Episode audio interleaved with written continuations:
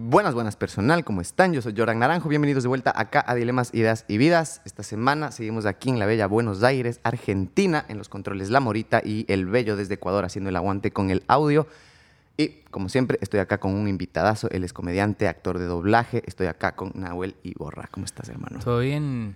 ¿Te gusta que te digan Jordan? Sí, sí, con Porque es Jordan, Jordan, Jordan. suena más bacán. Pero es Jordan, ¿no? En realidad Jordan. Jordan, Hola, Jordan. Jordan. Es como un intermedio, no es Jordan ni Jordan, es Claro. Jordan. Fui al baño y me quedé pensando, che, le dije Jordan. Nah, Será raro que le digan. Jordan.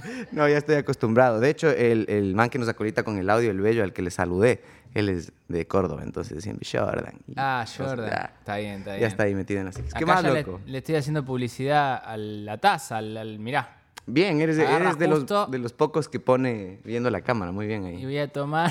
Entendiste todo. Sí, sí. bueno, ¿cómo estás? ¿Bien? Todo bien. Vos me dijiste que Yo recién llegabas. perfecto.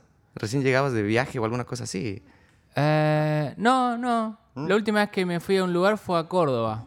También, justamente. nosotros Sí, también. Estuve en Córdoba y bien, estaba lindo. No conocía la ciudad. Bien, yo tampoco. ¿Qué cae? Una la vez ciudad es muy linda, no la conocía. Es lindaza. Fui, estuve haciendo stand-up, estuvo piola. Ah, estabas de, de girita con tu show. Sí, nada, fui a hacer ahí con unos comediantes que están ahí y fuimos y hice unos shows ahí con ellos y... Pero nada, todo a pelearla. Fui y quizá no, no había gente y me puse a volantear, llenamos la sala, estuvo, estuvo bien. Bien ahí, esa es. Volantear es como repartir. Claro, repartir sí, ahí mismo ok. la- la- que- la info. Sí, bien. sí.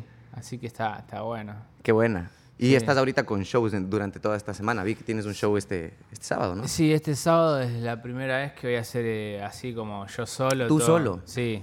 El tiempo que aguante ahí arriba. Así que bueno, esperemos que sea una hora, pero si no será menos y no pasa nada. Le voy a decir a la gente que fue una hora y listo. Los voy a, los voy a engañar y ya está. No ¿Qué tanto te nada. gusta guionizar a ti tus shows? ¿Qué tanto estás abierto a guionizar o tener ya como una estructura o le abres mucho a la improvisación? No, no, sí, te- todo tiene como. Todo tiene. Todo está escrito, todo está. Planeado. diagramado, planeado. Hay lugar para la improvisación, pero eh, cuanto más puedas tener pautado y planeado lo que vas a hacer, mejor, porque, porque es muy traicionero el público, sobre todo el stand-up, es muy traicionero, no se ríe de cualquier cosa y, y si vos te pones a hacerte el, el vivo como que vas a hacer algo muy gracioso y no es gracioso, te comes un, un pijazo Claro. enorme, como que... Total. Ah, hola, mirá qué gracioso que soy. Y te dicen, no, no, no soy gracioso. Qué yo- difícil porque el, el feedback es inmediato en el humor y en el stand-up también. Sí, pero vos sabés que a diferencia de otras cosas, va, la impro también es un público. Pero yo siento que, te- que en la impro como que te regalan un poquito más, pero en el stand-up vos tenés como que partís de la base que vas a ser más gracioso que todos en la sala. Claro. Entonces yo creo que hay un poco de resentimiento ahí donde la gente, si ve que no sos gracioso, como que, mirá, flaco, acá venía a hacerme reír porque no, no me voy a reír, sino entonces. Claro. Y ahí siento que hay una diferencia. Entonces, si vos vas y decís, bueno, voy a ver qué pasa, no, no haga Claro. nunca eso, por favor. A no ser que seas, no sé, Robbie Williams y la tengas clarísima, bueno. En Claro, ese caso claro. sí. Pero en general, cuando vos decís, bueno, voy a ver qué pinta, tenés que tener una muy buena noche, me parece, como para que te vaya bien. Claro, estar lúcido Y totalmente. Sí, porque. sí, sí, sí. Oye, y es tu primer show solo, o sea, todos Sí. los shows que has dado ha sido compartiendo escenario. Claro. ¿Cómo empezaste a, a meterte al stand-up? Porque para que sea tu primer show solo también es como que ya tienes el suficiente material Ah, que se ha sí. venido como acarreando. Sí, sí. eh, es, yo empecé hace cuatro o cinco años. eh, empecé y, y bueno, es todo, todo mucho, mucho pegarse contra la pared todo el tiempo porque Claro. es muy complicado. Parece fácil, pero es muy difícil el stand-up. Es, eh, es una noche, es una función mala atrás de la otra muchas veces y es muy frustrante, pero muy frustrante. Claro, pero sin esas no existe una noche buena después. Sí, también, ¿no? totalmente, pero es hago hincapié en que es muy frustrante el ¿Sí? demasiado, sí, sí, es. Y es más, cuando vos crees que ya la tenés clara, viene y te dice, no, no, no, todavía no. no, no va a pasar, no, y te vas. Y yo he tenido noches y días eh, donde, donde me deprimí muchísimo por una No mala función, sí, sí, es horrible. Cuando te subís y te va muy mal, pero muy mal, es una cosa horrible, es horrible. Pero, claro. Pero bueno, tenés llega un momento que entendés que tenés revancha y ya está, y ya pasó, pero no te deja de pegar porque es muy, muy duro, muy duro. La gente es muy, muy mala. Eh, los públicos son pueden ser muy crueles. Claro. Y más allá del público, también la autocrítica de uno. Veía que tú también en, este trip del doblaje, a veces cuando tú escuchabas tus trabajos anteriores, veías y decías, hubiera podido hacerlo mejor. y ah, tienes como que tú mismo tienes esta autocrítica. todo lo que dice en doblaje me parece horrible. No me gusta, sí, no me gusta. Yo lo hago. Algunas cosas sí me han gustado, pero no, yo no creo que ser... Eh, muchas veces me entrevistan por doblaje, qué sé yo, y yo no, creo ser un gran actor de doblaje, no, para nada. Siento que Siento que es una disciplina muy. para gente que es muy perfectita, me parece. Ok. Y no, yo no, no puedo, no me sale. ¿Ya no lo haces? No, sí, sí, yo sigo haciendo, no, no. Eh, sigan llamándome. Pero, pero, pero en serio, siento que para entrevistar a alguien con eso hay gente muchísimo más talentosa y profesional que yo, pero en ese sentido no me siento, no me siento muy del palo, pero yo lo hago igual tengo laburos que me gustan mucho hacer y qué sé yo, pero eh, soy, soy consciente de mis, de mis limitaciones. Claro. Por ejemplo, yo no siento que tenga una adicción muy buena a la hora de grabar doblaje. Tengo que estar muy concentrado para, para que eso pase. Y, bueno, hay gente que naturalmente tiene una voz impecable y todas las S y todas las, ah. consonantes son perfectas. Y yo soy yo soy un desastre, se me escucha la, se me escucha la saliva, se me escucha la, pela, es una S de mierda tengo. Pero bueno, pero bueno, sabiendo eso trato, eh, me cuesta el triple me parece. Así que trato de estar como más más, más eh, estar más concentrado, pero bueno, hay veces que grabo cada cosa que. ¡Qué verga esto que hice! ¡Malísimo! Claro, pero, tener conciencia de la limitación también te hace poder explotarla de alguna sí. Igual yo trabajo hace mucho tiempo, tengo oficio, la, la, sé, la sé llevar. Eh, pero bueno, no me siento así. No sé, yo veo gente que, que es icónica en el doblaje que, que yo entiendo por qué lo es. Entonces, ahí digo, bueno, yo medio que hago lo que puedo, pero, pero bueno, dentro de todo me va bien igual. Pero, claro. Pero bueno, no es algo en donde yo me sienta así como, ah, soy un capo, no, no, para nada, no. Wow, ¿y cómo llegaste a, a, votarte al doblaje? Veía que tú estudiaste locución también. Sí, por eso mismo, estaba medio de la mano y, te ayuda mucho a, ganar expresividad, a ganar actuación. Eh. Es más, siento que recién ahora, después de no sé cuántos años, creo que 10 años, eh, Igual está medio cagado el doblaje, está medio para abajo, por lo menos. ¿En serio? Sí, sí, está, está medio rara la situación, no sé. ¿En qué sentido? ¿Aquí en el país? Dices? No, sí, en el país, si bien se ganaron un montón de derechos y, se está empezando a pagar más, eh, hubo un tiempo donde hubo muy poco laburo y recién me parece que ahora está empezando a remontar, pero, pero bueno, se pasó mucho a la virtualidad ahora, ya no, no está más está muy poco el hecho de ir, ir al estudio a grabar, que era todo un evento, que estaba bueno. Y hoy más todo el mundo graba desde la casa y eso, y eso hace mierda mucho el laburo ese, porque terminas haciendo todo el trabajo vos, o sea, editarte, claro. Eh, grabarte, dirigirte, todo lo haces claro, Y el rubro sigue siendo el mismo. Y si, yo, si yo pienso que yo soy malo, ¿cómo me voy a dirigir yo a mí mismo? Es una estupidez. Claro. Claro, necesito a alguien que me esté diciendo, que me diga, mirá, sos horrible, tenés que hacer otra vez esto. Y ya está. Pero, pero bueno, se, se bastardeó bastante ahora, pero, pero bueno, dentro de todo hay, hay laburos que están buenos y hay gente, en Argentina hay gente talentosísima.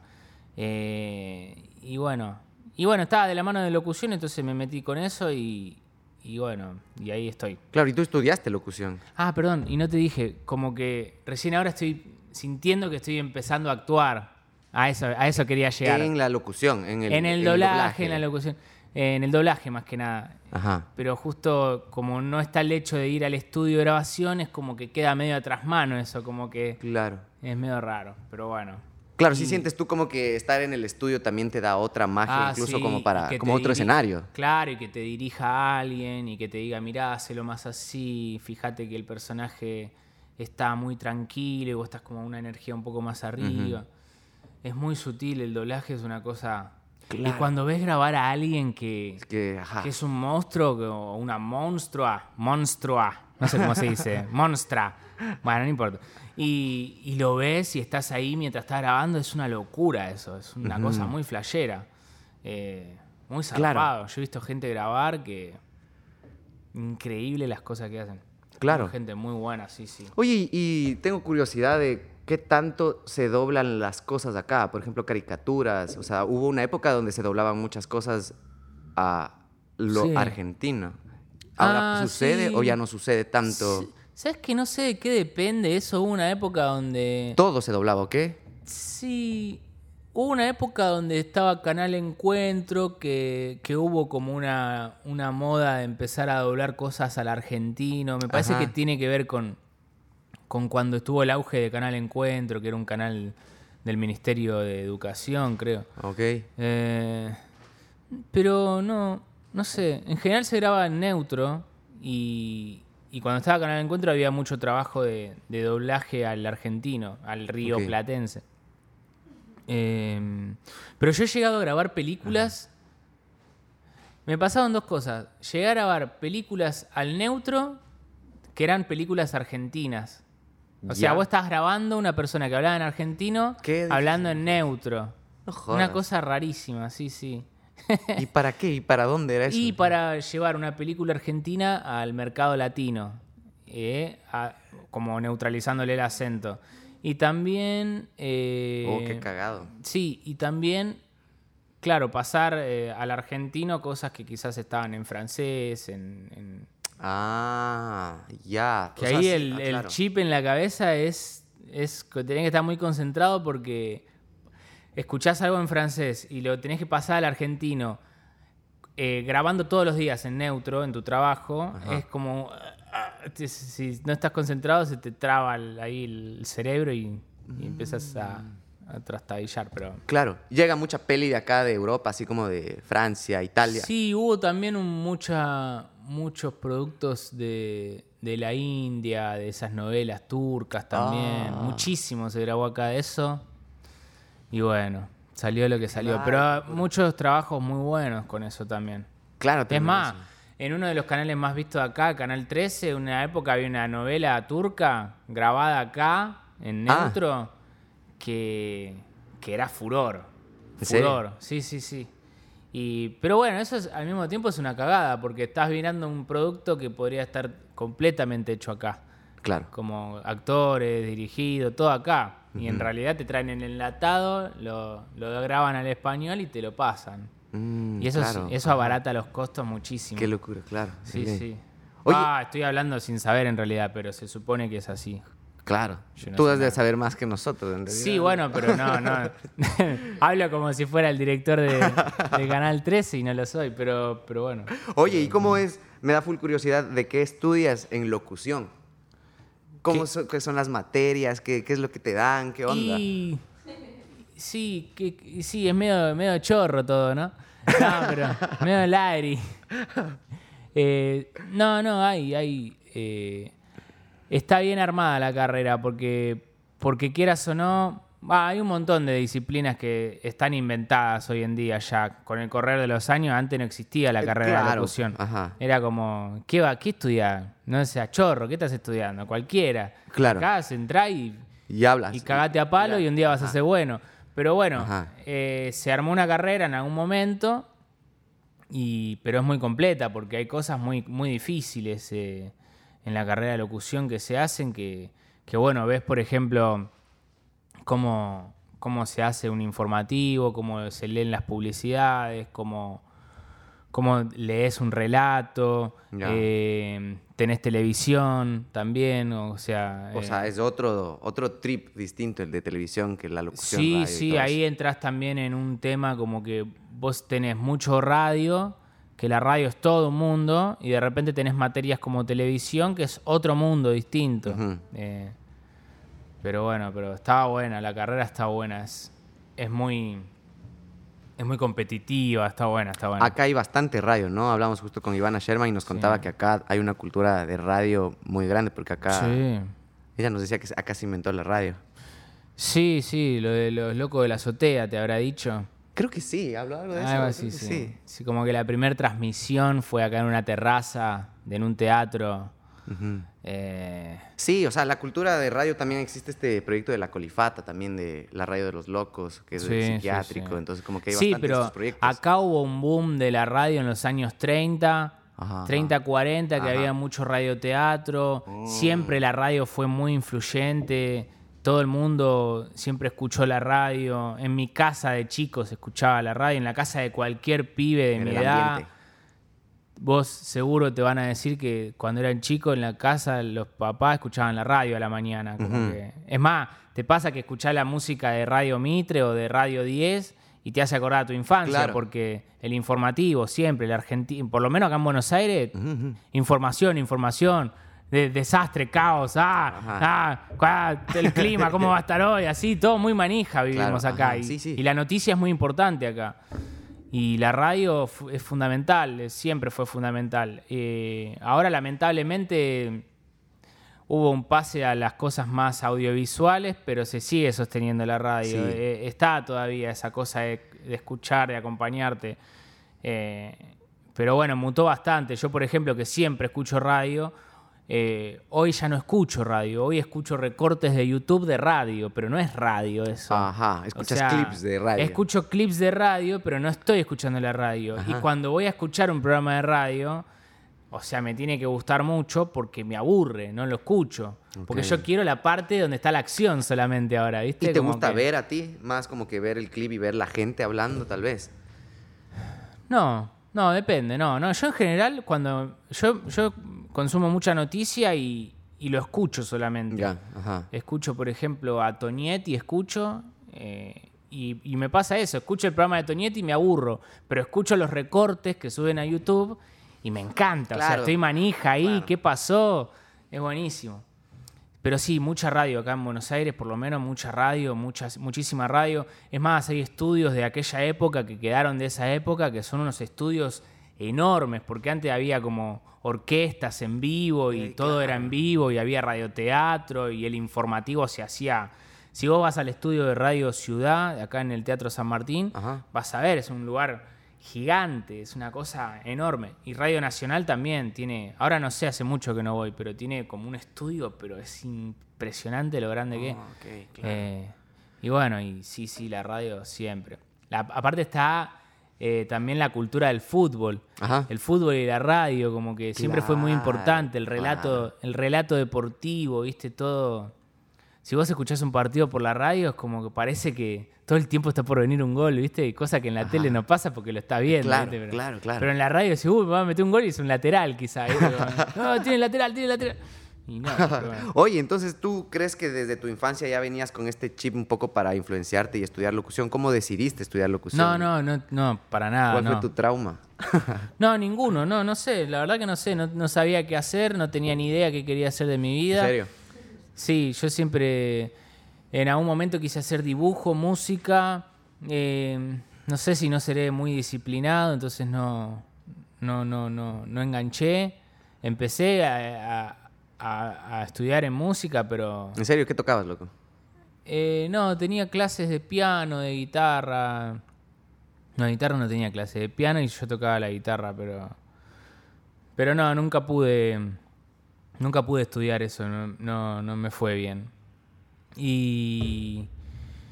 Y un día fui a una escuela y, y yo siempre hice como cosas de humor, así, como eh, eh, haciendo cosas graciosas. Y, y me gustó la escuela y empecé a estudiar locución. No sé si hay mucha mística en lo que te estoy contando, pero, Ajá. pero eso, nada más. Como que me gustó el lugar y dije, che, qué piola. Es entretenida la carrera, está asociado a la creatividad, así que bueno, fui con eso. Pero tú estudiabas actuación antes, tenías Sí, sí, sí, es, siempre, desde los, desde los 17, 18 años que siempre hice como algo eh, de, de teatro, de todo eso. Eh, ahora hace un tiempo que no hago, pero siempre estoy como haciendo algo. Estoy por, em- por- pensando en empezar clown ahora, que nunca hice y Ah, me gustaría, pero, pero sí, siempre hice teatro y, y bueno. Y te presentabas así, hacías obras y cosas. Sí, sí, hice obras, hice obras. Eh, este año hice una también. eh, así que bueno, siempre haciendo cosas así. eh, Pero bueno, en el último tiempo me enfoqué más al humor que me gusta mucho a mí, no sé. Empecé, me gusta pensar cosas graciosas, me parece que es hermoso. Me Ajá. parece divino.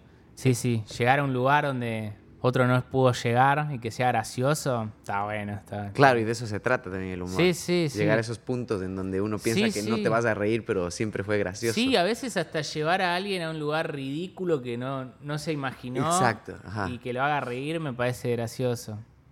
Claro, e- es completamente eso, ¿no? Como sacarte un poco de esta zona en la que es obvio el chiste también, pero tú nunca te lo habías planteado como te lo está planteando tal persona. Tal cual, sí, sí, sí, sí. Cuéntame un poco de esto de, de- de también cómo encontrar tu formato, como tú dices, eh, en el TikTok, creo que Ah. en, en nuestro país, tu cara a mí me aparece a cada rato también en TikTok, es una Sí, bestia. sí. loco, Pongo porque- plata en Ecuador, pongo mucha plata en Está en un mercado lindo. es- claro, sí. Mucha fruta, está bueno. Mucha fru- mucho de Eh, todo. Claro. Oye, Eh, ¿y cómo encontraste el formato? ¿Cómo empezaste a hacer eso también? Porque creo El- que es algo que es difícil encontrar un propio formato y una propia cancha. Me parece que hoy es bastante fácil en realidad encontrar un formato. Todo lo contrario, como que ¿Sí? sí, en TikTok, Ajá, claro. Formato corto te lleva 15 segundos y TikTok, vos, les- vos subís un video a TikTok, lo ven 10 personas. Subís otro video, lo ven 5 personas. Bueno, por acá no es. Subís un video, lo ven 300.000 personas y ya está, hace lo mismo. es muy fácil validación. encontrar con el formato. No hay ninguna ciencia, como subiste tres videos, dos tienen 15 vistas y el otro tiene 300.000 y bueno, seguí siendo el que tiene 300.000. Claro. A no ser que quieras Ajá. Fracasar a propósito y seguir haciendo los que no ve nadie. Autosabotaje. Yo creo que en ese sentido es muy fácil encontrar el formato, no hay ninguna vuelta con eso. El que no lo quiere encontrar es porque, no sé, tendrá alguna traba. Eh, hoy TikTok te dice, mirá, lo que garpa es esto. Esto, Ajá. esto no, esto no, feo, malo. Esto está bueno. O sea, tú sí hiciste una prueba y error en TikTok. No, no, ninguna. Sí, puede ser, pero como que eh, es lo que te estoy contando. Ajá. O sea, uno le fue bien, bueno, vamos a hacer lo mismo. Eh, hice lo mismo, le fue bien. Y ahí fue yendo, yendo y cada vez tiene más vista y, y así de simple. No, no, no hay mucha Ajá. vuelta con eso, como que. Pero bueno, me parece que en el proceso uno va encontrando una dinámica de edición, Exacto. de trabajo, de, de- lo, eso iba, justo. de lo que garpa, de lo que vos decís, no, bueno, si me meto con esto no, no lo va a ver nadie, si lo alargo no lo va a ver nadie, si eh, no sé, ahí vas viendo también, sí, hay un laburito ahí también. Claro, ¿no? y también la parte complicada Tampoco es, que, replicar. tampoco es que soy un gestor empresarial de marketing, que estoy como Claro. loco, nada, me No. divierte algo, lo subo, tampoco es tan que estoy pensando como un Ah, estadista a ver qué, qué subo. No, no, también subo cosas que les va como, le va como el orto. Claro. Porque sigo probando otras cosas, no es que siempre hago lo mismo. Entonces, bueno, subo, no le va bien, bueno, ya lloramos un ratito y seguimos haciendo otras cosas, pero, pero bueno, siempre está bueno tener como otros, otros contenidos, subir Claro. cosas. Pero lo que me cansé es de probar, igual a mí me gusta, pero me cansé de probar cosas como muy complejas, viste, o muy largas y que, eso, y que no lo vea nadie y bueno, no sé. Claro. Me parece que está bueno. Va, yo por lo menos lo que intento es apuntar a que me siga gente para simplemente que me vengan a ver al teatro y yo poder Ya, vivir de ajá. eso y listo. Es un bracito de otra cosa más grande. Totalmente, mi único objetivo es que me venga a ver gente al teatro sumando seguidores. Eh, Claro. No hay, no, hay nada, no hay nada raro detrás de todo esto, no es que busco una revolución en las redes sociales ni nada. Busco que me vengan a ver a mi teatrito, que paguen una entrada y listo. Claro. ¿Y crees que de algún modo eso puede haber generado también como un personaje por tu formato, genera un personaje a la visión de la gente y cuando te van a ver el teatro se quiebra un chance esto? Sí, sí, sí, sí. ¿Estás Perdón que me ría, pero el otro día vino una mina al teatro con la pareja, no sé qué, me venían a ver a mí, no sé qué, y no me saludaron cuando se fueron, se ve que no les gustó mucho. Pero bueno, Ah, ¿por qué? Porque era otro trip chupen, totalmente sí. distinto a lo que te no suelen sé, ver. qué sé yo, ni idea. pero... Pasa que yo también actúo, actúo en un, en un bar medio clandestino en San Telmo, eh, Ya. y bueno, son dos mundos distintos, ¿no? Como que... Un lugar muy turbio, como que. ¿En serio? Sí, sí, muy turbio, donde hay noches muy complicadas porque la gente está tomando cualquier cosa que encuentra en el suelo, No toma lo que sea y está en un estado catastrófico y bueno, a veces es una guerra ese lugar, Ajá. es un- pero ahí está, ahí está la magia del under. Claro, ahí como total. que hay cosas con las que lidias que el día de mañana, si no lidiaste con eso, te pasa cualquier boludez en un teatro Claro, y no sabes cómo reaccionar. Y... Pero yo creo que también los que hacen teatros, también te- les da... Hay mucho shade del teatro que, que el que está mucho en el under no entiende también y eso está Claro. bueno. Mejor saber del teatro que del under en cierta forma, pero bueno, también las dos cosas se complementan. Sí, no existe el otro sino uno Sí, también. sí, totalmente, pero bueno. Ujú. Sí, sí. Oye, y háblame un poco, hablando del formato y esto, a mí lo que se me hace complicado de lo que tú dices, como que tal vez no es difícil encontrar y poder medir, porque TikTok mide es muy fácil las reproducciones. Ya replicar el que te haya ido bien con un video también puede ser complicado de alguna manera. ¿Cómo ya empezaste a Sí. estructurarle? Porque recién como yo viendo tus TikToks y todo, me di cuenta que siempre utilizas el mismo tema, que es este de Back to the Future. Sí. Yo soy re fan, entonces me- Sí. obviamente me resuena un montón y cada que suena eso ya me engancha. ¿Cómo llegaste a eso? ¿Cuál fue el- tu reflexión para decir, a ver, esto no, no sé, me gusta volver al futuro y, lo, y puse ese tema que, que encima recontra conocido, no, no, no hay Claro, te mucha engancha de magia. una vez con Intenté, lo auditivo. intenté poner otros del mismo, del mismo artista una vez sola y no le fue bien, entonces seguí. Dije, vamos a la segura, no, no estemos boludeando, ya, ya sabemos que si subimos un video así lo ve gente. ¿Para qué vamos a inventar cosas nuevas? Ya está. Vamos ahí con ese y listo. Pero sí, me gusta mucho Volver al Futuro, es una película que no me canso de ver, la miro cada, Aguante. cada tanto la vuelvo a ver, eh, me parece... Hay, hay ratos que ya hace falta volver a ver. Hace falta volver a verla, sí, sí. Ajá, yo ya estoy tardazo. Sí, sí, está buenísima esa película. Sí, está buena. Oye, Es y, una maravilla a mí. ¿y qué onda con el guion? ¿A ti que te gusta guionizar todo en el stand-up, en los TikToks? ¿Cómo No, funciona sí, el para mí los TikToks, eh, los que yo hago por lo menos, eh, estoy hablando de TikTok como si fuera San Martín. No, los TikToks que yo hago.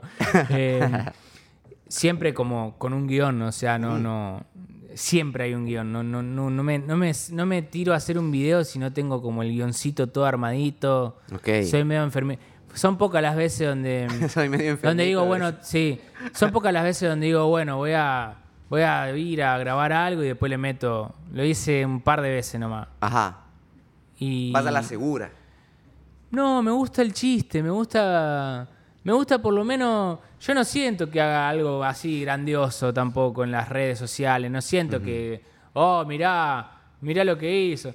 Pero mm, yo estoy orgulloso de que cada video tiene como un chiste que me gusta. Ya, Y claro. Yo con eso estoy feliz. Ajá. Listo. Hay un chiste que me parece gracioso de verdad. Claro, hay un punto de Y complacencia yo, dentro con- de lo que haces. ajá. yo- y escúchame, al final estoy haciendo eh, por semana, no sé, quizá hago dos videos por semana y yo ya sé que por semana tengo dos chistes que están buenos. Ajá. Y listo, ¿qué más quiero? Ya está.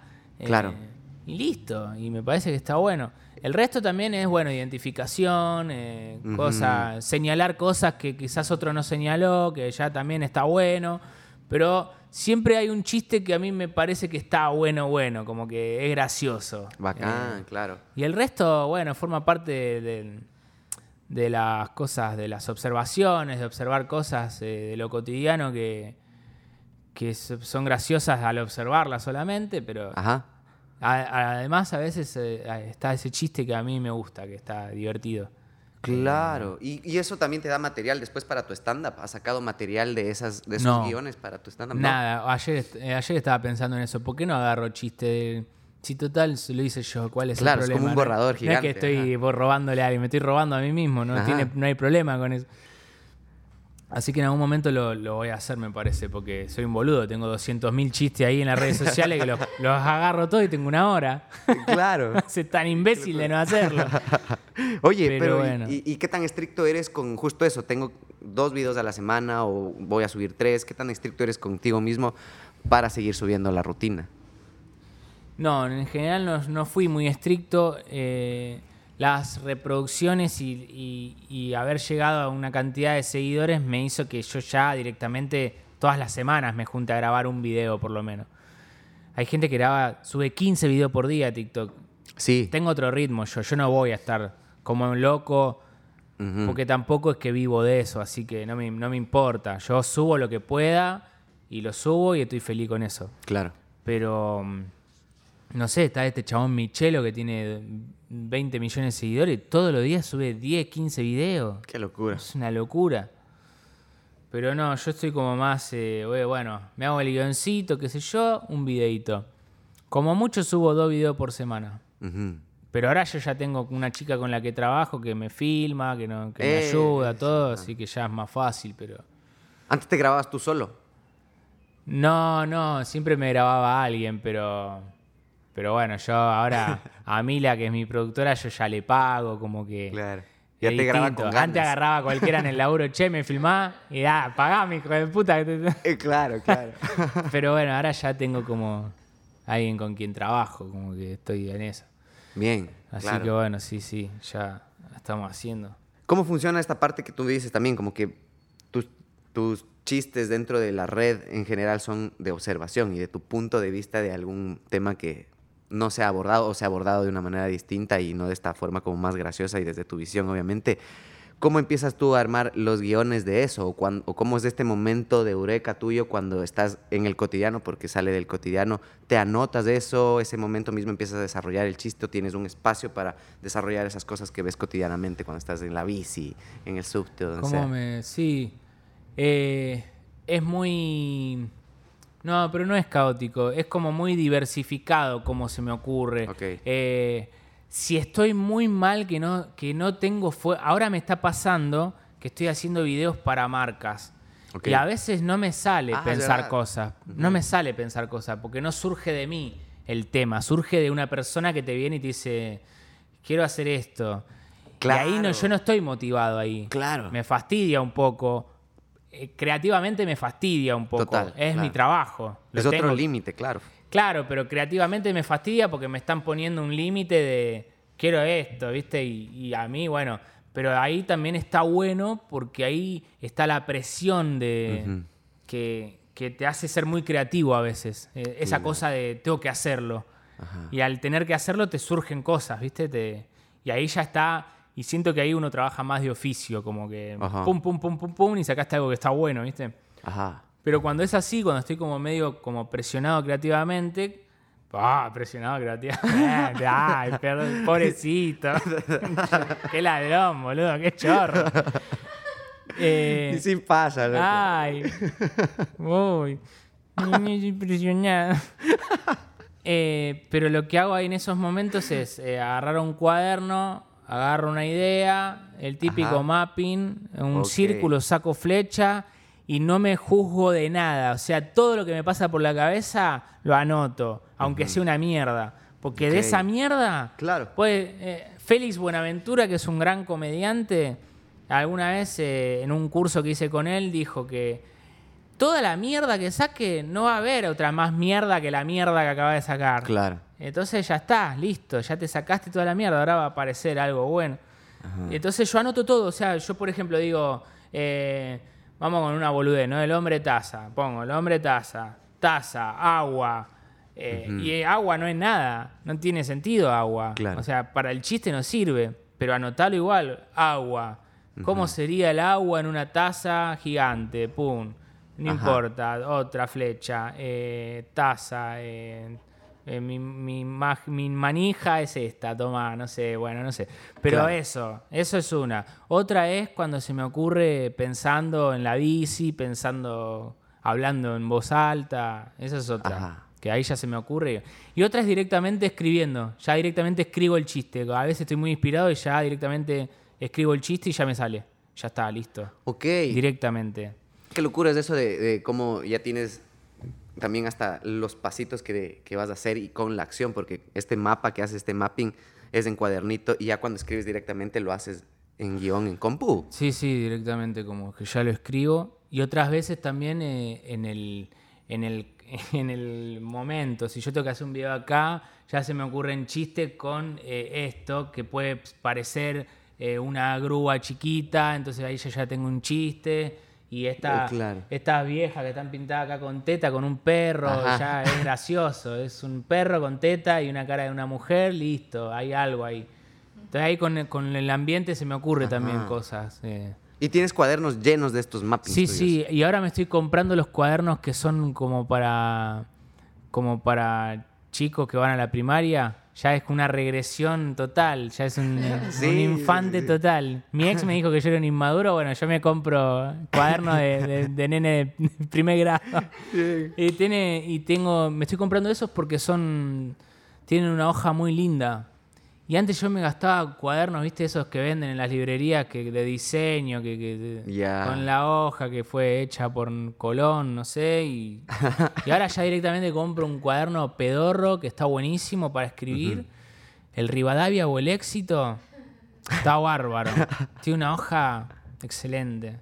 Bien, ahí, guardas y todo. ¿Guardas todos, todos tus cuadernos? No, sí, sí los tengo, pero no, no, los guardo así como algo no, no recurres a ellos en tiempo después de haberlos escrito. Ah, puede ser, sí, puede ser. hace poco encontré uno y estaba mirando y, ah, qué buena esta idea y no la vi. Sí. Y después uso la Virome Vic Cristal 1.6. Qué temático, bro. Sí, me compré, me compré una caja que ya vienen como 25 lapiceras. Porque me encanta esa, esa virome, está bárbara. Qué lástima que no traje una, pero si no te la regalaba, pues está buena. Sí. Big Cristal 1.6. Eso, es haber, eso es haber probado muchos esferos y sí, muchos sí, cuadernos. Sí, sí, sí, yo tengo ahí una banda, una banda.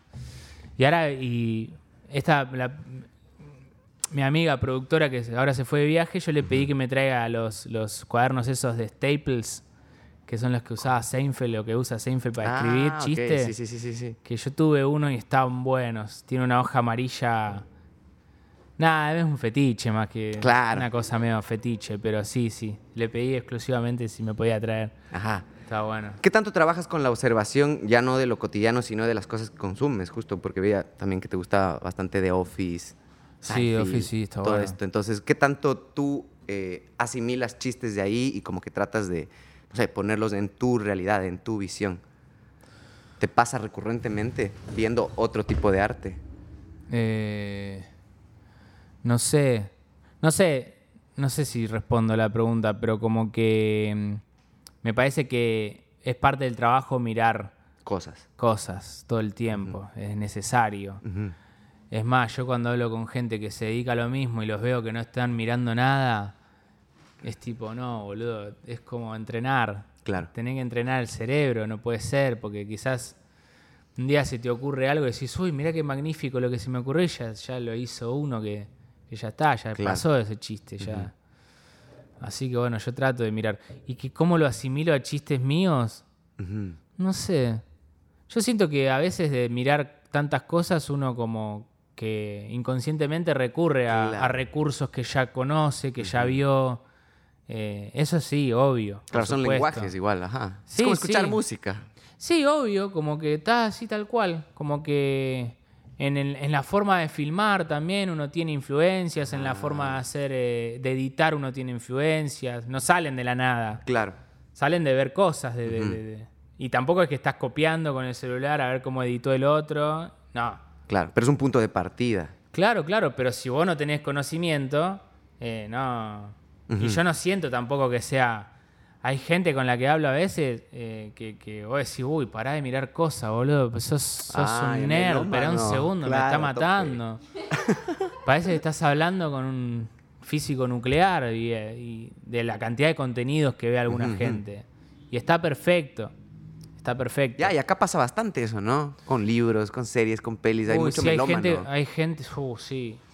Al mismo tiempo a mí me fastidian un poco, como que yo consumo hasta ahí, pero ya el que te juntás y, y no habla de pelotudeces, como yo, cuando me junto con gente hablo de pelotudeces, no hablo, no me pongo a hablar. Hay gente que se junta y pura y exclusivamente se pone a hablar del libro que está leyendo, de la película, y se empieza una, una, seguidilla de recomendar películas que se saben los actores que actuaron.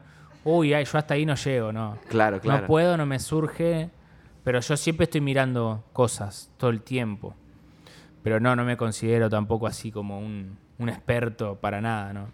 Claro, consumes hasta lo que te puede beneficiar, incluso, no sé, para solo consumirlo y también ahí inconscientemente. Sí, también viste que hay gente que consume cosas para no quedar afuera de charlas también. Bueno, yo no. Yo si no, si no me engancho y le, y le di oportunidad, le di oportunidad, le di oportunidad, y no me engancho, no, no- no lo miro, qué sé yo. Claro, claro, para no quedar como el meme de Homero. Pero hay gente bar. que, eh, es más, he hablado con gente que me ha confesado que estaba constantemente leyendo libros y mirando cosas para no, porque tenía un pánico de quedar afuera de charlas de ese estilo. Claro, qué estupidez. No sé, pero puede ser, sí. Pero te estoy diciendo de verdad, me, me lo confesó esta persona. Así que me acuerdo, sí, sí. Nada, parece una pose más que nada y sí. Y no sé, un trauma de la otra persona. Claro, pero, hay gente que le pasa eso, como que es- son investigadores ya, son Ajá. gente que está como muy enferma. Ayer terminé de ver The Bear, ¿la viste? No. Star Plus. No, no, no. The Bear, el oso en el castellano, pero no, no sé cómo se dice.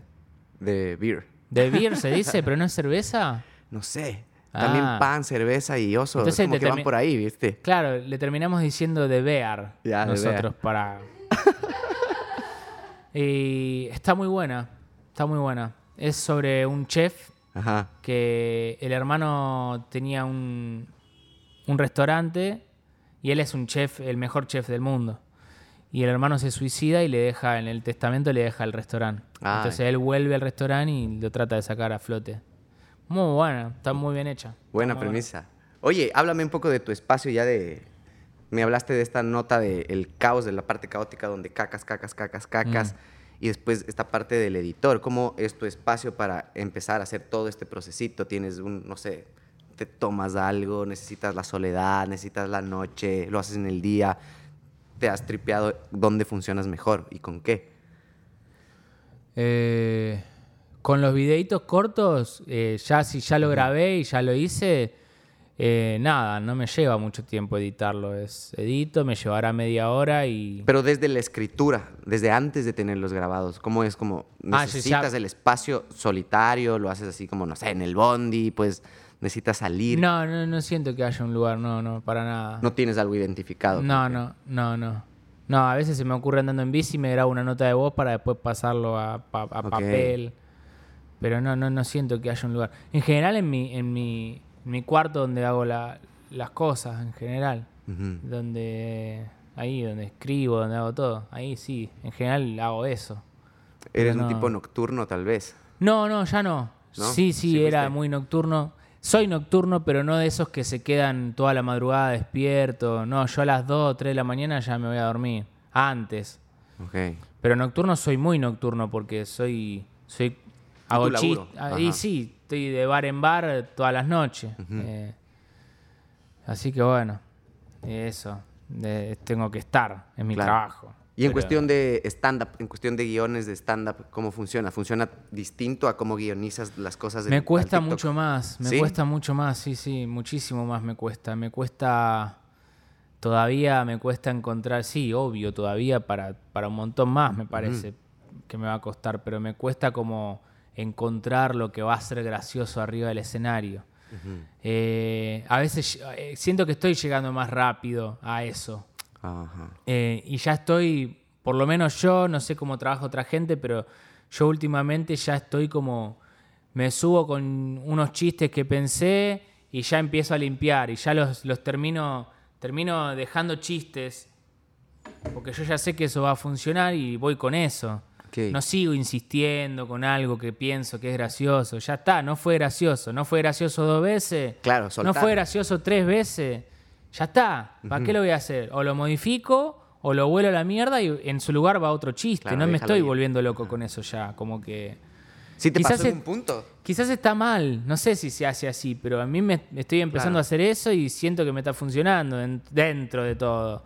Entonces yo ya digo, bueno, ya tengo estos chistes, este no funciona, bueno, lo probamos un poquito más, no funciona, o la gente hace, "Ja", y no me sirve. Un pedito. Tampoco es que la gente se tiene que estar riendo constantemente, ¿no? Claro. Hay que bajar también ese mito. Vos también podés estar un rato hablando y que no pase nada, ¿no? No pasa nada con eso.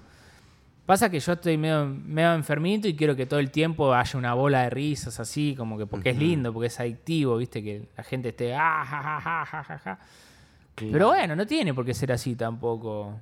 Hay muchos comediantes que, que es más, a veces ni siquiera están buscando hacerte reír. Punchline. ¿Cómo? El punch. Claro, no, ni siquiera. A veces eh, ni siquiera están buscando eso, están buscando decir algo, dejar un mensaje y, y bueno, y te van a hacer reír también, no van a ser tan boludo de no hacerte reír, pero bueno. Claro, pero como que lo gracioso está en cómo armas ese mensaje también, no necesariamente en sí. que va a llegar a un punto como justo el punchline o el remate. Sí, sí. Hay un, hay un video de Ignatius Farray que es un. ju- porque justo lo venía escuchando y me acordé de él. Venía escuchando el podcast, es el- la, la vida moderna. Y hay un video donde él fracasa constantemente en su actuación. Y el chiste es ese, ¿no? No no hay, no hay un chiste de remate, remate, remate, pie, remate, pie, remate. Ajá. El chiste es que él está fallando y es un desastre arriba del escenario. A propósito, está hecho a propósito. Ya, ya, ya, te cacho. Pero el chiste es ese, que él es un... es- no tiene nada, subió, subió con nada al escenario. Ajá. Está todo armado, por supuesto, pero Claro. el chiste de él es ese, que sube y no pasa nada, y la gente es una mierda lo que está mirando. Y eso es lo gracioso, y me parece un chistazo. Claro. Y el chiste es el todo. Ajá. Así que está bueno, esas cosas me gustan, son, son disruptivas, están piolas, Total. están bueno. ¿Qué tanto tú empezaste a estudiar conceptitos para el stand-up? Porque si bien es una cosa que nace bastante del underground, también como el stand-up en general, sí hay como ya unas estructuras, es como en el freestyle, a mí me parece bien parecido, de hecho, muchas cosas. de- Mirá. Ajá, me parece... ¿En qué lo encontrás parecido? En la relación con palabras, un poco como tú me decías. El pie remate puede ser Exacto, algo ajá. de eso. Sí, me gusta Total, esa el comparación. punchline es exactamente el mismo término. Hay términos muy similares entre el freestyle. Bueno, yo el- noto muy parecido el, lo que es el roast, que es cuando se bardean comediantes. Y son escenas que están ahorita tomando fuerza juntas. Sí. Y hay comediantes que están votándose a freestyle. ¿Has visto? Tal vez. No. Algunos. Creo que acá no ha pasado, verás. O no sé. Pero ponte en Colombia pasa, en México pasa. Y es como que. Bueno, no, no les iba tan bien entonces, no eran tan graciosos. No, sí son buenísimos. ah, ok, ok, ok. Pero es como una disciplina que creo que va bastante de la mano, aunque no parezca. Y sí, puede ser, puede ser.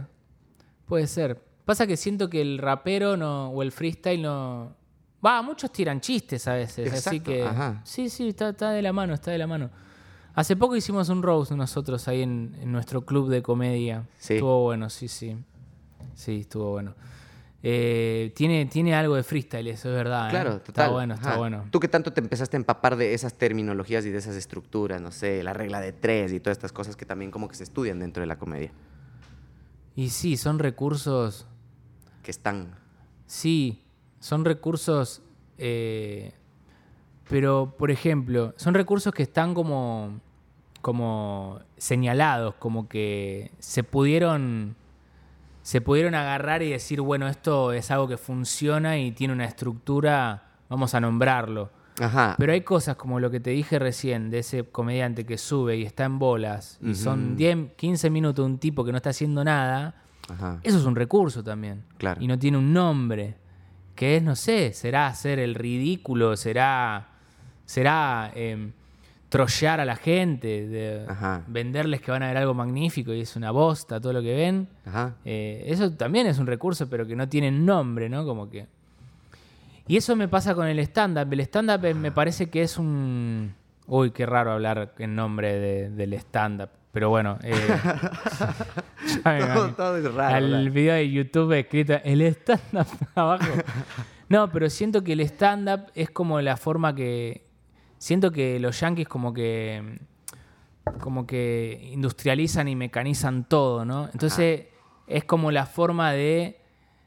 eh, encorsetar. ¿Cómo se diría? Encorsetar al humor y decir, bueno, ajá. esto tiene un mecanismo. Identificamos el mecanismo de lo que es ser gracioso. Claro. Ajá. Y, y medio que el stand-up es eso, pero el stand-up siempre existió, el humor siempre existió, los monólogos siempre existieron. Acá hubo siempre comediantes eh, de siempre, Claro. en Argentina, en un montón de lugares, pero bueno, siento que los yankees como encontraron la forma de poder nombrarlo Medio y la industria también, y la industria y el negocio como para decir bueno si nosotros lo nombramos y lo cerramos acá y hacemos esto hay un negocio enorme acá y bueno lo hicieron muy bien Y claro, pero qué tanto también como que estructurar ese tipo de cosas te están obligando a decir como estas estructuras son chistosas, estas otras no.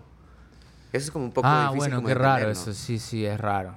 Bueno, por eso siempre hay gente que, que no se ríe de ciertas cosas y gente que sí. Ujú. Y en una sala siempre tenés el que no hiciste reír y quieres hacerlo reír, pero no se va a reír porque no le haces reír. Y ya está, no hay vuelta con eso. Claro, es que como suelen Y decir por también, ejemplo, con mis videos yo estoy convencido y, y sé que hay mucha gente que le parecen una mierda mis videos y que yo soy un pelotudo, estoy seguro. Ajá. Lleno debe estar. Pero bueno, eso no, no lo puedes manejar eso. ¿Cómo No- lidiaste no con eso tú? Por suerte, por suerte, no vas a hacer reír a todos, por suerte. Si no sería un delirio todo. Eh, Por suerte hay gente que no le gusta lo que hago. Está bueno eso. Sí, ¿y cómo llegaste a entender y asimilar eso como algo positivo para ti? Porque al principio es como un palazo en la cara cuando alguien dice que no le gusta lo que está Sí. haciendo. Sí, sí, los haters es un tema. Tenés que estar como muy bien mentalmente con los Sí. haters. Yo por suerte no tengo muchos. Eh, eh, solamente cuando comparto algo político me bardean, me dicen Sí, sí. cualquier cosa. Pero bueno, que me chupen un huevo, qué sé yo, pero... Pero, pero eso, eso es re importante, entender que a na- no puedes hacer reír a todos, eso está bueno. Está bueno porque si no sería una cagada, sería horrible, seríamos todos iguales, seríamos todos... No. Eh, Claro, tiene que haber un diálogo incluso de estilos. Y un diálogo de qué es sí, chistoso y qué no. Sí, sí, sí, sí, sí. Eh, pero bueno, por suerte sí. Eh, no, no todos son iguales y eso está bueno. Pero, pero bueno. Claro. Y los haters es un tema hermoso. Eh, me parece graciosísimo. me parece gracioso que alguien en su casa se tome el tiempo de escribirte Eh, algo eh, para en contra tuyo. Es muy gracioso, es muy gracioso. Está bueno. Es chistoso, es un ciclo natural, creo que hasta para es otro tipo de desfogue para esas personas. Si bien no les estás haciendo reír, estás haciendo que se desestrese puteando a un buenísimo, extraño. Es hermoso, me parece genial. Me parece genial.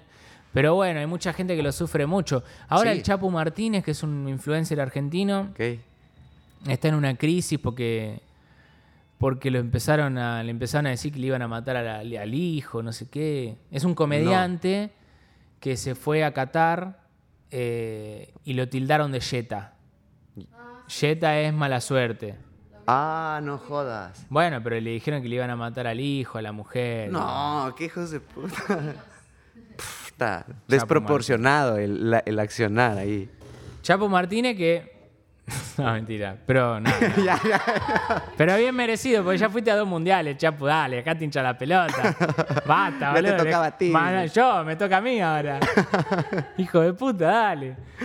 No, pero, pero no, no está bien, no está bien. Eh, no está bien y... Pero no sé cómo hizo el Chapo Martínez, porque ya lo habían estafado con las entradas.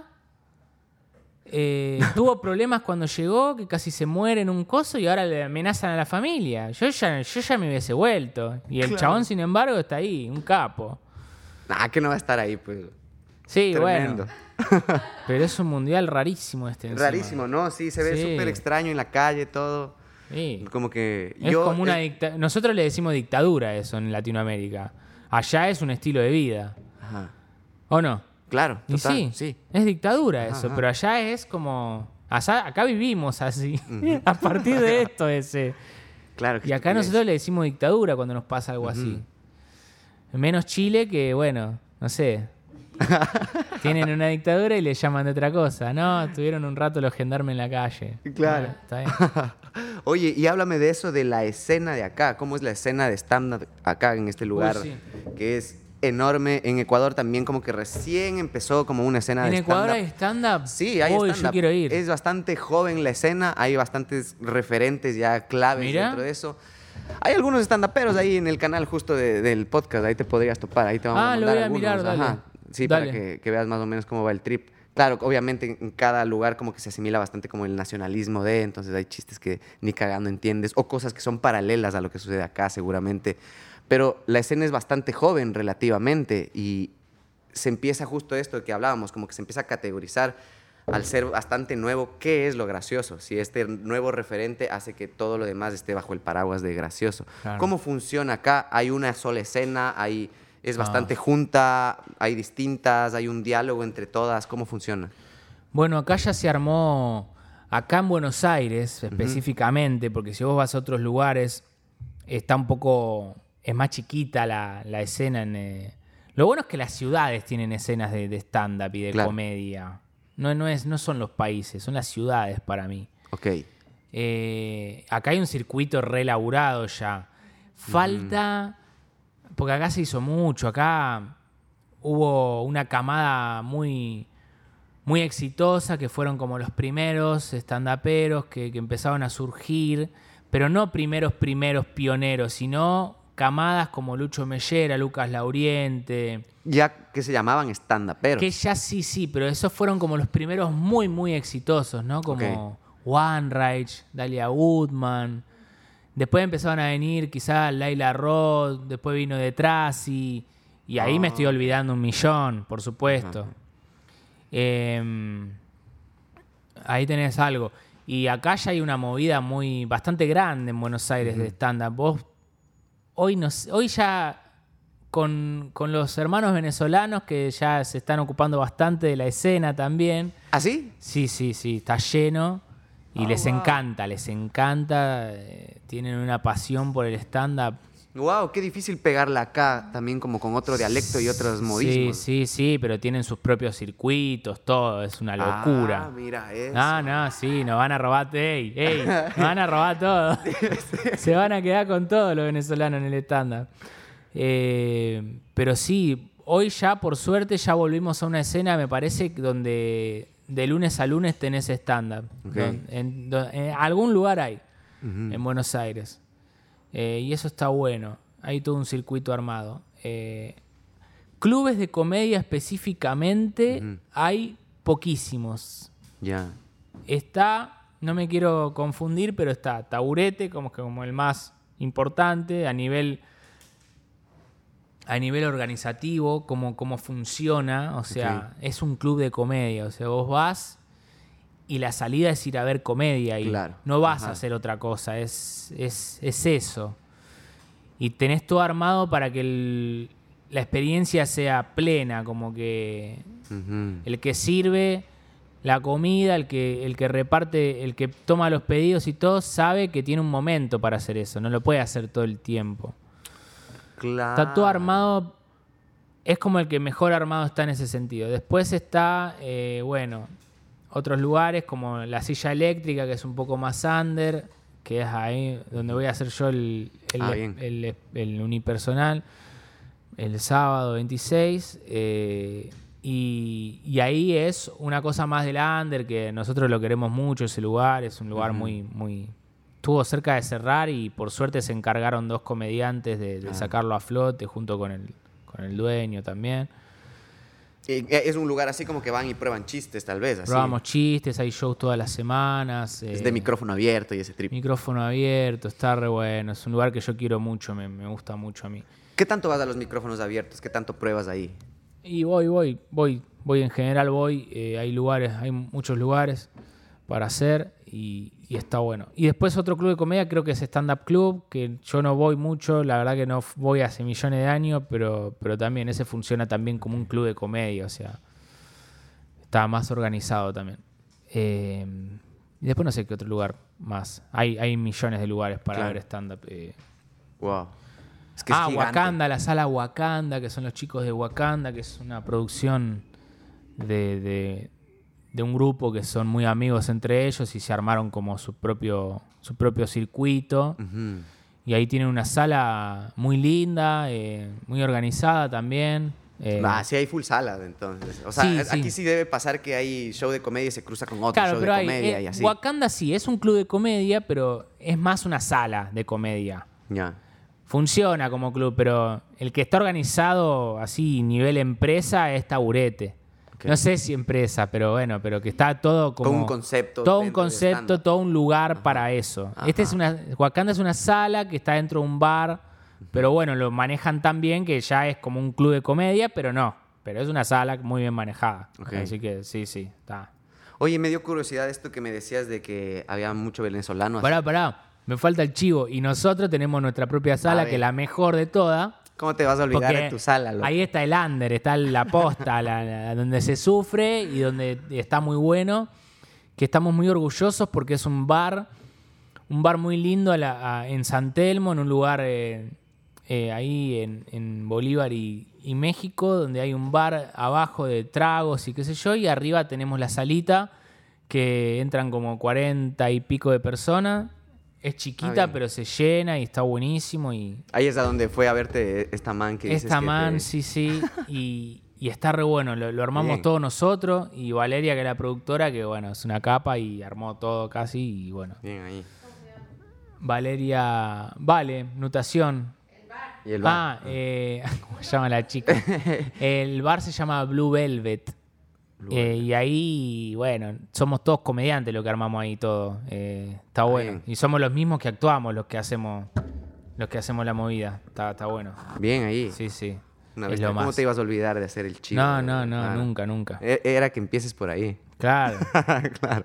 Así que bueno. Oye, me, me dio curiosidad esto que me decías de, lo, de la escena de venezolanos también. Cómo Sí, sí. adaptan, cómo se meten a una cultura ajena también y adaptan chistes tal vez desde su vivencia, me parece lo caso. Aquí pasa esto de que entre ciudades a ti te toca adaptar un poco tu rutina porque tal vez es muy Sí. de acá, muy de Buenos Aires y te vas a Córdoba y es... Sí, en ese sentido no, pero me pasó que fui a Chile y tuve que A ver, o yo cierro con un chiste que allá no lo podía hacer porque no me iban a entender. Entonces tuve que cerrar con otra cosa, por ejemplo. Y ahí sí tuve que cambiar muchas cosas. Pero cuando fui a Córdoba no cambié nada. sí, es bastante unificado, ¿crees? ¿Crees que Sí, sí hay sí. ciudades aquí que te tocaría hacerlo? Sí, no, no. Me parece que no. Dentro del país no cambias mucho. ¿Sí? Quizás en el norte tendría que ver porque Ajá. ahí es, es, me parece... Pero en Córdoba no, en Córdoba es muy parecido acá. Ajá. En el norte quizás uno tendría que haber, adaptar algunas cosas, me parece. eh, porque es una cultura bastante distinta a Buenos Aires. Es, eh, es otra cosa, la Claro. verdad. Pero Córdoba no. Eh, sí, quizá vos podés ahí encontrar unos chistes de modismos de cómo se dicen las cosas en el día a día. Y en cosas que pasan específicamente Claro, ahí. en cada ciudad, pero en el, ge- el resto te van a entender, ¿no? no. Claro. Se, se entiende, se entiende por completo. Eh, así que bueno, con eso no, no, no, hay, no hay mucho problema. Pero cuando fui a Chile sí tuve que cambiar bastante. Claro. Aparte con el miedo claro. de me entenderán, viste, como que... Sí. Me habían dicho que por ser de afuera como que hable un poco más lento, como que... Claro. Y acá los venezolanos ya, ya, eh, ya, yo tenía un chiste que les hice en un show que son todos venezolanos, el público, les hice un chiste como que ya les chupan huevos si los entendemos o no cuando hablan, como que ya hablan, Ajá. están hablando, ah, como, con- con la no sé qué dicen, como que, dale, boludo, no te entiendo nada. Antes como que preocup- se preocupaban por ver si les entendías, ahora ya ni siquiera. Pero, bueno. Pero sí, sí, está, Qué buena, qué buena cosa eso también. les va bien a los De receptar otra escena. Eso no pasa en mi país. Ponte en mi país sí pasa un montón que de una ciudad a otra que está cuatro horas y ya te toca cambiar el chiste de ley. ¿En serio? Ajá. Ah, mira. Porque es muy distinta la cultura. O sea, todo, todo es muy distinto. El acento, entonces. No, no, acá bastante. también, pero me parece que en, lo- en cuanto a los chistes no, no cambia mucho. Pero sí, el cordobés habla distinto, eh, tiene otro- otra forma de hablar y demás. Sí, sí, eso sí. ¿Y qué tanto crees que te tocaría modificar si es que vas más para el norte, así para México, cosas así? ¿Tienes como por proyectos tal vez mudar un poco el formato y tratar de girar? A México me encantaría ir, es un país que, que encima me da señales como que me podría ir bien allá, porque siempre Sí. tengo como una conexión ahí con, con públicos de allá, con gente, Claro. con el doblaje, con el no sé qué, pero bueno. Ay, sí. Ya voy a ir, ya voy a ir. Está bueno ir ahí para, para ahí. Y allá debe haber una cena tremenda, Es enorme, tremenda, gigante. Está al lado del, de la mata, de sí, todo, ¿no? sí, sí, es como... Sí, debe ser impresionante. Eh, y yo creo que, no sé, habría que neutralizar los modismos y listo, ¿no? Si el chiste funciona, tiene que claro. funcionar. Y eso es un recurso que tú sí tienes, como desde la locución también poder Bueno, pero yo no voy a ir a hablar en neutro allá, no voy a ser Ah, tan claro. boludo. Soy argentino, no puedo hacer eso. Es como. Es una traición. Yo sé que hay gente que lo hace, pero, pero no, no. Yo prefiero mi acento donde vaya y listo, ¿no? A estar Ajá. hablando en neutro. Claro, pero en Por cuestión lo menos mo- mostrando la cara, qué sé yo, como que. que voy a estar hablando con cualquiera. Y en cuestión modismos, seguramente sí te tocas filtrar un poco, tratar de buscar sinónimos y cosas Yo así. creo que no, te van a entender igual, me parece. Yo a veces miro comediantes de Colombia, qué sé yo, cuando se ponen muy, muy que le están hablando a su público, no les entendés Ah, sí, nada. Sí, sí, sí, sí. Ajá. Pero cuando vienen acá y, y dicen su forma de decir cosas, se entiende, ¿no? Si hay un chiste lo vas a entender, me parece, ¿no? No hay mucha vuelta. Pero si vos te pones a hablar como si hablaras con un amigo, Claro. y no te van a entender nada, me Claro, parece. claro, claro. Igual como que si hay un hilo conductor en toda Latinoamérica que podemos cagarnos de risa Yo todos creo que de lo sí, mismo, yo creo que sí, sí, sí, sí. Bueno, el mundial está bueno eso, ¿viste? Que, Sí. que hay como. Si bien hay rivalidades, como que a uno le gusta ver cómo, cómo se habla con otro de otro país. Como Sí. que está lindo eso, no sé. Sí, es está bueno. gracioso. Y hablando de mundiales, ya mismo juega Ecuador, loco. Entonces, como para ir acabando, no mentira. Sí, sí. No, no, pero ya podríamos ir cerrando, ¿no? ¿Cuánto Sí. vamos? Uh, ya no tienes ni idea. ¿Cuánto crees que vamos? Yo creo que vamos una hora quince. Ve, muy bien. Buen reloj interno, creo. Una hora cinco. A ver, Ah, me pasé. te toca igualarle 10 minutitos. Sí, sí. para ir terminando, ¿qué proyectos tienes? ¿Cómo te ves ahorita como para el nuevo año? Porque ahorita estamos acabando año, no sé cuándo Sí. saldrá esto, pero cuéntanos un poquito de tus proyectillos. Eh, mis proyectos es empezar a hacer el show que voy a empezar a hacer mañana, empezar a hacerlo seguido y empezar a laburar stand-up estando arriba del escenario una hora. Ahí, pum, a todo trapo, a, a pelearla y a encontrar otro ritmo, porque Claro. no es lo mismo hacer 20 minutos que hacer una hora. Total. tenés otro ritmo, me parece, empezás a encontrarle otras cosas, empezás a, a poder lidiar con el cansancio de estar una hora arriba del escenario porque te cansa Ajá. y, y a no apurarte y a no estar, viste, como muy frenético. Eso es uno. Eh, claro. Bueno, después empezar a, a poder traer gente de las redes sociales a físicamente a que me vengan a ver que me cuesta a mí, no sé por qué, pero me cuesta, siento que me cuesta más que otras personas, no sé qué es lo que no hago, pero, pero bueno, yo siento que está en las historias de Instagram, siento que está ahí la cuestión, como que yo no hablo mucho. Ah. Primero que no hablo de mi vida nunca, nunca hablo de mi vida, nunca hago historias como, oh, mirá, me estoy tomando un cafecito acá con los chicos, nunca hago nada de todo eso y quizás eso me juega en contra a la hora de Claro. traccionar gente, no lo sé. Y por otro lado, no, yo no uso mucho las redes sociales, más que para subir un videíto y nada más. Ajá. Después comparto boludeces y nada más, pero no, no la uso la red social. Claro. No hablo, no hablo a cámara, no, no, no hablo. Es un pizarrón para poner cosas, más que nada. Tal cual. Entonces siento que ahí no me juega a favor eso, pero, pero bueno, me voy a encontrar dentro de mi naturaleza en eso, tratar de Exacto, que venga gente igual. Eh, yo no voy a tampoco a ponerme a hacer algo que no me gusta, ¿no? Buenísimo. Eso y bueno, no sé, después no sé, viajar, hacer cosas eh, y bueno, no sé, eso. eh, y listo, no, no sé mucho más. eh, Buenísimo. A- a- En el camino irás viendo qué va sucediendo. Bien Sí, ahí. sí. Y entrenar mucho, estoy, entreno mucho, estoy entrenando ¿Qué estás mucho, me, me- me fanaticé con el CrossFit ahora. ¿Ah, sí? Sí, no sé, me agarró como una ¿Viste locura ahora que Y ahí sí me hay gente encanta. también volada la teja por sí, eso. sí, me encanta, estoy como remotivado. Era siempre algo que iba y hacía un poquito, como que faltaba, ¿viste? Y ahora estoy como. Está bueno, está bueno, te, te- bueno. te ayuda a la, a la cabeza, te reayuda, como que está bueno. Claro, total. Sí, sí, sí, sí, sí, te, te- te da, te da creatividad. Parece que no, pero te. Es un desbloqueo también. Sí, sí, te, te, te- está bueno, te recarga la- el cerebro. Bien. Sí, está bueno. Y has de sacar chistes del CrossFit seguro. Sí, sí. Hay un, hay un hijo de puta que hace chiste de CrossFit que dice que, que los chetos agarraron. eh, Ezequiel Álvarez se llama. Los chetos agarraron la infancia de un pobre y la hicieron deporte. ¿Qué? Me parece muy gracioso ese chiste. Qué pobre. Como que tiran una rueda, ¿viste? Como que. No, Muy gracioso, me parece muy gracioso ese chiste. tremendo. Sí, Buenísimo, hermano. Qué bacán tenerte aquí, qué bacán poder conversar, conocerte, qué chéverazo, escucharte, ver tu trayectoria, todos tus planes y todo lo que haces. Es increíble, loco. De verdad, qué bacán. Bueno, muchas gracias. Increíble. Igualmente. Algo que le quieras decir ahí a la Muy gente que te la ve y te charla. escucha. Algo que les quieras decir ahí a los que nos espían por esas cámaras. Por esas cámaras, eh, no se droguen, no se droguen. No Ah, se sí. droguen. Como, como el Diego, ¿se- te- ¿la viste la publicidad del Diego? No. El Diego en, en plena, en plena fiesta hace una publicidad que dice, no se droguen. No. Un capo, Qué hijo de puta. un genio, un genio. El Diego lo mejor. Tremendo mensaje. Gracias sí. por estar aquí, loco. No, no, Increíble. por. Gracias por la charla. Qué bacán. Bueno, igualmente. Gracias a ustedes también por ver, por escuchar. Los que están en el Spotify, vayan al YouTube. Los que están en el YouTube, váyanse al Spotify. Acuérdense que esto no es una entrevista, esto es una conversación. Esto fue Dilemas de Ideas y Vidas. Nos vemos la próxima semana. Cuídense, pilas. Chau, chau, chau, chau, chau. Bueno, muy bien. Buena. Tremendix. Muy bien, papá. Gracias, hermano. Qué bello, eh. Muy bien. Buena charla. Mirá el shampoo que usas, ¿eh? Yo soy un fan, soy un fan de los olores.